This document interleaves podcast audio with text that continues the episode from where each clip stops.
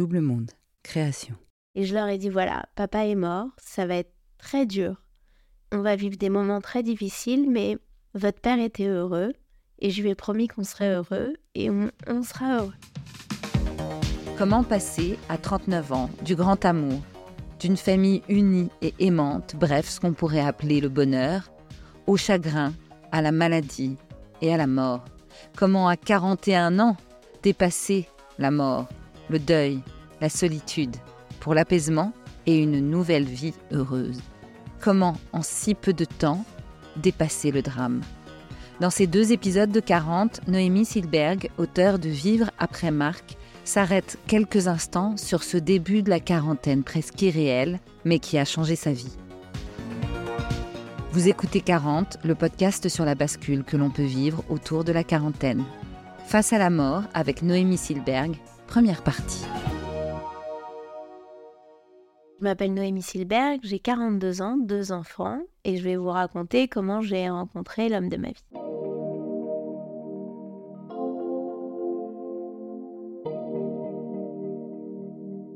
J'avais une enfance euh, très... tout ce qu'il y a de plus normal j'appréciais et je me rendais compte de la chance que j'avais de ne pas avoir de difficultés. Et on a énormément déménagé. Mes parents travaillaient tous les deux dans l'immobilier et euh, ils étaient toujours en train de chercher un nouvel appartement. C'était assez amusant parce qu'on repartait dans un nouvel univers, dans un, nouvel, un nouveau décor. Ma mère adorait, euh, mon père aime la pierre, ma mère adorait décorer les appartements. Elle m'a transmis d'ailleurs ce goût-là. Euh, C'était des, des, appartements qui étaient très gai, très chaleureux et, qui avait vraiment une âme parce que c'était des choses qui, qui chinaient. On, allait au plus d'ailleurs ensemble quand on était petits. Et donc on a beaucoup déménagé. J'ai toujours euh, vécu à, Paris ou, à côté de Paris.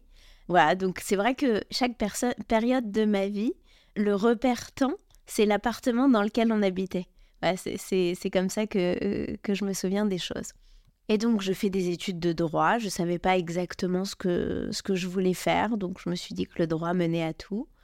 Et puis, à ce moment-là, je, sortais avec euh, mon amour de jeunesse que j'ai connu euh, à la fin du lycée, euh, en première ou en terminale. Et puis, on est restés ensemble. On a fait nos études de droit ensemble et on est restés ensemble pendant dix ans à peu près avant de se marier. Et le mariage n'a pas, euh, n'a pas duré longtemps parce que je me suis rendu compte assez rapidement que euh, bah, je m'étais mariée sans me poser les bonnes questions de savoir si j'étais vraiment heureuse, si je voulais faire ma vie avec cet homme-là. J'étais très jeune, j'avais pas d'expérience et j'ai rencontré euh, ce, celui qui deviendra mon, mari et le père de mes enfants, Marc. Et donc j'ai, divorcé et, j'ai quitté mon premier mari pour Marc.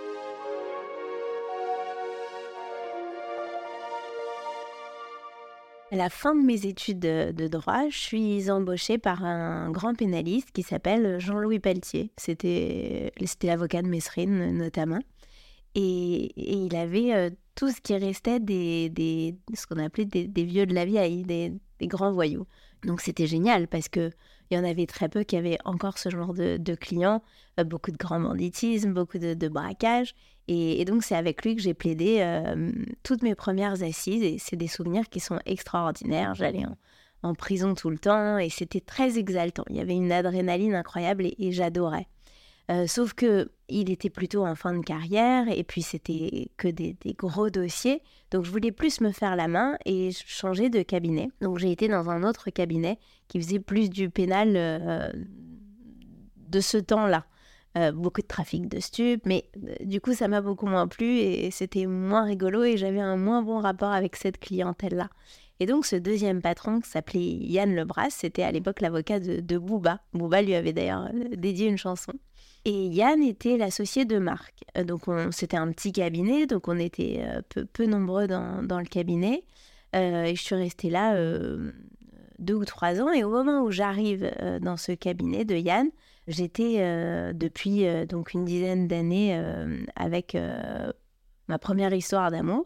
Mais assez rapidement, je me rends compte que peut-être que je me suis pas posé vraiment les bonnes questions ou tout simplement des questions de savoir si j'étais heureuse, si j'avais envie de, cette vie-là. Et je suis tombée amoureuse de Marc, euh, avec qui je travaillais. petit à petit, on s'est, on s'est rapprochés en fait. Au départ, on était amis, puis très amis, et puis on se voyait beaucoup, et puis on se parlait énormément. Il me faisait énormément rire. Il était très très drôle. Et il avait beaucoup de. Il avait vraiment une, une présence et, un caractère bien trempé. Euh, il savait ce qu'il voulait et, euh, et surtout, j'avais l'impression qu'on avait envie des mêmes choses et surtout et qu'on se comprenait. On avait un rapport, une relation qui était très, euh, comment dire, très saine, sans conflit du tout. Et c'était très agréable parce que c'était paisible, ce que j'avais pas dans, ma précédente relation. Sauf que je quitte donc mon, premier mari, mais lui, euh, c'était pas aussi clair de son côté, donc c'était une grosse déception au départ pour moi. Et je me dis, mais il m'a fait quitter mon mari et j'ai tout, j'ai tout abandonné et lui, il, est en train de reculer.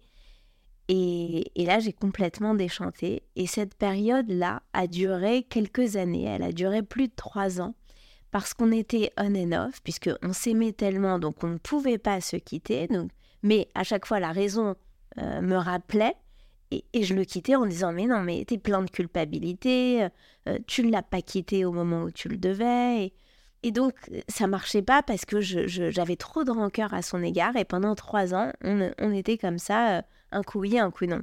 J'ai même dû quitter le cabinet. Je me suis installée tellement la situation, pendant cette période, devenait invivable. Et puis un jour, c'était le 27 juillet 2014, j'avais plus de nouvelles de Marc depuis un certain temps, puisque à chaque fois qu'on se remet, donc lui avait finalement euh, quitté son, sa petite amie, mais à chaque fois qu'on se remettait ensemble, je me souvenais de ce qu'il m'avait fait, et j'étais trop marquée par ça, et je lui en voulais trop, et je le requittais, et donc il était très malheureux, et un jour, je lui ai dit, écoute, maintenant vraiment c'est terminé, et c'est là où j'ai quitté le cabinet. Et donc le 27 juillet, ça fait des mois qu'on ne s'est pas parlé, que j'ai pas eu de ses nouvelles, on ne s'est pas croisés, et euh, j'ai quand même envie de lui, souhaiter son anniversaire. Donc je l'appelle. Et il me répond pas. Et il me rappelle pas, ce qui n'était pas du tout dans ses habitudes parce qu'il était très très très, euh, il avait un côté très prévenant et très courtois. Donc je m'inquiète, j'appelle Yann, je lui demande s'il a de ses nouvelles. Il me dit écoute, je crois qu'il est parti en week-end prolongé. Je lui dirai que as appelé. Et Marc me rappelle euh, quelques heures plus tard ou le, lendemain, je ne sais plus. Et, il m'engueule et il me dit mais je comprends pas. Euh, tu voulais plus qu'on se parle. T'as ce que tu voulais, on n'est plus en contact. Pourquoi tu reviens m'emmerder Moi j'essaye de t'oublier Qu'est-ce que tu veux chez moi? Je dis écoute, pardon, je voulais juste te souhaiter ton anniversaire. Excuse-moi de t'avoir dérangé, je me faisais du souci. Mais je, m'inquiétais que tu me rappelles pas. Elle me dit bon, bah maintenant qu'on se parle, allons prendre un café. Rendez-vous dans une heure euh, au Charlot, rue de Bretagne, qui était un de nos cafés habituels. Et donc je le retrouve une heure plus tard. Il, est, il est plutôt bronzé, il, est, il semble apaisé. Et il semble libéré de, de cette culpabilité qu'il avait toutes ces dernières années où, ça n'allait pas vraiment. Ça m'émeut vraiment de, le revoir et puis on se retrouve et on a tellement, on est tellement heureux de se retrouver et on a tellement de choses à se dire, même si au départ il marque un peu de distance, mais voilà, je suis vraiment heureuse. Et puis pendant ce café, il me dit une phrase euh, qui plante une petite graine qui va germer pendant tout l'été. Il me dit, tu sais, moi je sais que tu es la femme de ma vie, mais et que on aurait été, j'aurais été le plus heureux avec toi je sais qu'on sera jamais ensemble. Je sais que je serai quand même heureux ailleurs.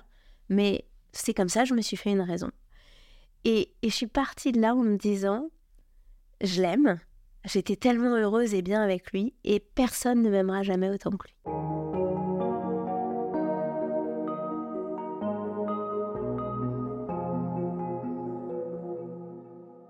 Je me remets à bosser en, septembre.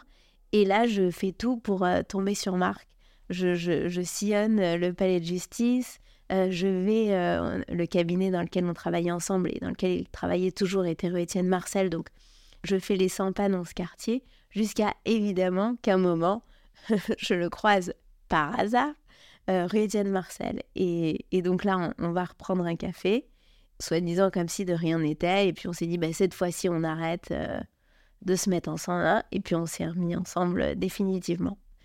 Et très rapidement, euh, j'ai emménagé chez lui. Et puis ensuite, je, suis tombée enceinte euh, au mois, de, au mois d'avril. Et voilà, et, on s'est mariés euh, entre notre premier et notre deuxième enfant. voilà, donc on a eu d'abord une fille, Ethel, et ensuite un, petit garçon, Adam. Donc on avait vraiment une vie géniale. et puis, même quand on avait nos enfants, on a continué à être vraiment à préserver notre couple. On sortait beaucoup tous les deux, on était organisés pour faire garder nos enfants. on adorait découvrir des, nouveaux endroits, des nouveaux restaurants, des nouvelles villes. On aimait voyager ensemble. Enfin, on était vraiment heureux ensemble. On, et on était tout le temps ensemble. On avait appris, on bossait ensemble avant. On vivait maintenant ensemble. Enfin, on était vraiment heureux. Et Marc, comme c'était justement vraiment quelqu'un qui, qui profitait de la vie, vraiment un épicurien, il mangeait, il buvait beaucoup. Et donc, je voulais, je l'emmerdais à chaque fois pour qu'il fasse euh, des examens. Je disais, il faut que tu fasses une coloscopie. Bon, il voulait pas. Il promettait qu'il le ferait plus tard et, il repoussait. Mais il était assez hypochondriaque. Ça, c'était vraiment une de ses caractéristiques. Oui, il était hypochondriaque. Quoi. Il supportait pas qu'on fasse rentrer des, des, enfants à la maison euh, qui étaient malades, euh, qui avaient le nez qui mouche. Euh, moi, quand j'étais malade, il supportait pas que, que je le colle trop. Il, était quand même, euh, oui, oui, assez hypochondriaque. Quand il avait mal à la tête, c'était tout un truc. Je trouvais que c'était un peu exagéré, mais il était tellement, il, était assez excessif là-dessus. D'abord, il était excessif sur tout. Et, et, et, ça faisait partie des choses sur lesquelles on se ressemblait. Parce que moi aussi, je suis une excessive. Quand j'aime un truc, j'aime le faire en boucle. Euh, et lui, c'était pareil. il, avait des périodes, que ce soit euh, de, la bouffe ou des... des euh, il s'est mis au golf et il était obsédé par le golf. Il a appris le golf tout seul en le regardant euh, à la télé. Il n'a jamais pris un cours de golf. Et quand il se passionnait pour quelque chose, et ça arrivait assez souvent parce que c'était un passionné, il le faisait vraiment jusqu'au bout. Il, il, connaissait tout. Et il, était, il était dingue de ses enfants. Dingue de ses enfants. Et il pouvait tout, tout faire pour eux. Enfin, vraiment, c'était... Il disait, voilà, pour moi, mon boulot, il passe toujours après. Il avait ensuite euh, installé son cabinet chez nous. On avait acheté un appartement dont une partie était dédiée à son cabinet. Donc il était là tout le temps. C'était sa famille, euh, sa priorité et son souci c'était qu'on soit heureux. Alors moi j'avais arrêté d'être avocat. J'ai arrêté d'être avocat euh, à la naissance d'Ethel, de, de ma fille j'étais plus épanouie dans ce que je faisais et je gagnais pas ma vie. Donc c'était deux raisons suffisantes pour moi, puisqu'il faut au moins l'un ou l'autre à mon sens. Et après ça, j'ai été travailler dans l'immobilier avec euh, ma famille, avec mon père et avec mon, frère qui font de, la promotion immobilière. Donc tout va bien, on, est euh, fin 2019, euh, début 2020, on a passé le nouvel an, on, on était en vacances aux États-Unis, c'était génial. Et on revient, et vers le 14 euh, janvier, c'était le 14 janvier, Marc a une douleur euh, très très aiguë au poignet. La douleur s'intensifie, ne cesse de s'intensifier, il hurle, au point qu'il me dit il faut que j'aille aux urgences. Pour qu'il fasse la démarche d'aller à l'hôpital, bon, c'est vrai que là, ça m'a un peu alertée, mais quand même, j'étais pas inquiète. Donc je le retrouve là-bas. Et là, euh, on lui trouve un, germe, euh, on lui trouve une septicémie, un streptocoque. Et puis au départ, on ne sait pas exactement ce que c'est, mais on finit par trouver ça. Et donc, euh, comme on savait ce que c'était, ben, on savait quel antibiotique il fallait donner pour, pour guérir. Donc, relativement rapidement, tout était sous contrôle. Sauf que alors que les, antibiotiques sont censés faire effet et arrêter tout de suite la maladie, ça se propage au niveau des voies respiratoires et il y a d'autres germes là. Et à ce moment-là, il a du mal à, respirer. Donc ça prend vraiment une autre tournure. Et là, ça devient grave.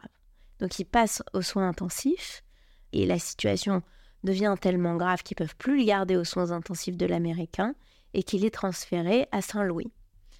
Quand on arrive à Saint-Louis, le médecin nous, fait euh, venir dans la salle des familles. Et, là, il nous dit, euh, c'est très grave ce qu'a votre mari. S'il ne récupère pas rapidement, on va devoir l'intuber. Et heureusement, il finit par, euh, par récupérer progressivement et il est hors de danger. Et là, on nous dit, une septicémie, il va être fatigué pendant des mois. On met très longtemps à s'en remettre. Et il a toujours très mal au poignet, parce que finalement, on n'était plus concentré sur le poignet, puisque le problème était vital, c'était des difficultés respiratoires. Et on retourne voir un, chirurgien qui dit l'infection est toujours là. Il faut opérer. On dit bon, dans combien de temps il faut opérer? Ah Non, mais il faut opérer cet après-midi. Donc nous voilà repartis dans une clinique, donc il se fait opérer. Ça se passe bien. Il rentre à la maison. Donc il lui nettoie, il lui charcute le poignet. Il rentre à la maison. Et euh, quelques jours plus tard, on est confiné. Heureusement, personne autour de nous n'est touché par le Covid. En revanche, si Marc était hypochondriaque, là, on est au max parce qu'il y a le Covid et il vient d'avoir sa septicémie. Donc, il est hystérique avec les paquets qui rentrent à la maison. Mais c'est génial parce qu'on est tous les quatre ensemble et comme on n'a jamais été, et on profite vraiment euh, du fait d'être ensemble. On vit cette vie unique que tout le monde a vécue et on a la chance de ne pas avoir de drame à ce moment-là. Sauf que il a des difficultés, euh, il, a mal quand il avale. Et puis, comme il a eu cette septicémie, le médecin nous dit Bon, allez faire quand même un scanner, vous avez du mal à, avaler, yes, bon, allez faire un scanner. Il va faire un scanner et là, il y a des taches sur le cliché. C'est probablement une tumeur et qu'il n'y a pas que des taches ici, euh, c'est-à-dire au niveau de l'estomac, mais qu'il y en a aussi ailleurs au niveau du foie. Et là, le, le, sol s'ouvre sous mes pieds et, je me dis que vraiment, la vie sera plus jamais la même. À suivre.